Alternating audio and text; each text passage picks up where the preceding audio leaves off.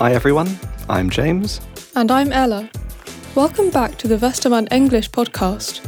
Today we will be discussing climate change. Hmm. I don't know about you, but I hear so much about climate protests in the news nowadays that it can sometimes be easy to forget the real problem. I know what you mean. Let's have a look at the basics of climate change. Part 1 Reasons for climate change. So, there are lots of man made reasons for climate change. One term I often hear is greenhouse gases. Can you explain what it means?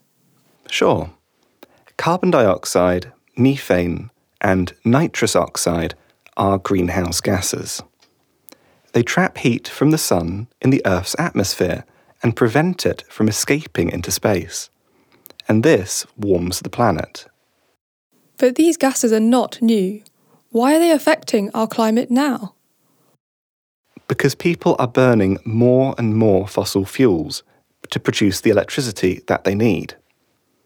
In 2020, the average European needed 23 times more electricity than 100 years ago. 90% of all carbon dioxide emissions come from generating power. That is a lot. But doesn't nature have a way to absorb the carbon dioxide and clean the atmosphere? Sure, any tree can do that. Trees absorb carbon dioxide when they grow. But people are cutting down large areas of forest to use the land for other things. Dead trees cannot work as air cleaners anymore. And on top of that, they release their stored carbon into the air. So, cutting down a forest has a double effect on climate change. Right. And it could be even more if the land is used for cows or sheep. They produce a lot of methane, another one of our greenhouse gases. Part 2 Effects of Climate Change. So, if people cause climate change, one could think that it doesn't affect them. But the opposite is true. Ella, could you give us some examples of how climate change affects us? Yes.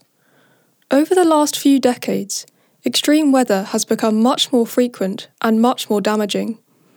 Floods, hurricanes, heat waves, and wildfires are destroying large areas of land and cities.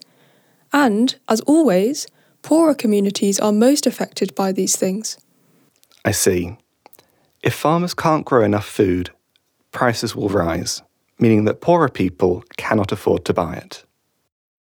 Yes, that is one of the effects. Also, when ocean temperatures rise, whole ecosystems change. Fish and other seafood disappear, and the Arctic and Antarctic ice caps melt. Melting ice means rising sea levels, right? Exactly. Whole islands and coastal areas could disappear completely with rising sea levels, leaving people landless and homeless. Hmm. It sounds like life on Earth is losing its balance with long term consequences for all of our lives. Right. A lot of people feel the urgency of acting against climate change, and that's why they take their protest to the streets. Part 3 Taking Action on Climate Change. What do you think? Is there still hope to turn things around? The longer we wait, the worse it will get. What can we do? On the one hand, you can reduce your energy consumption by turning off lights, using public transportation, and eating locally grown food. And on the other hand, you can switch to renewable sources for whatever energy you do need. All that seems so little when you compare it with the resources used by companies. A lot of them are not sustainable at all. I could start to buy products from green companies. Yes, that's one thing you can do as a single person. But I think this is where governments have to take immediate action too. They have to force companies to become greener. And they have to agree on worldwide rules for sustainability to raise the money that is needed to implement these rules and to make sure that all countries stick to them. As a consequence, rich countries that use a lot of resources will have to reduce their consumption.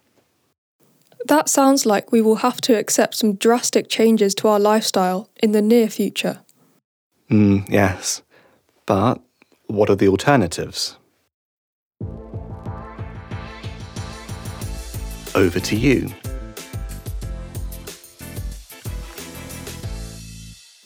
Maybe you can give an answer to this question. What are the alternatives? What can you do to stop climate change? Are you involved in any projects? What do you think your local businesses can do to become greener?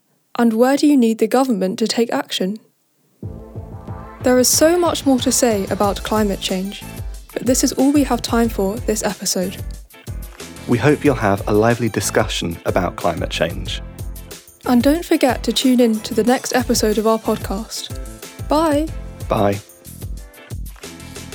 Teachers can find a free worksheet and a transcript of this episode at www.westermann.de/english. Make sure to learn more about our English textbooks and our free materials for your English lessons.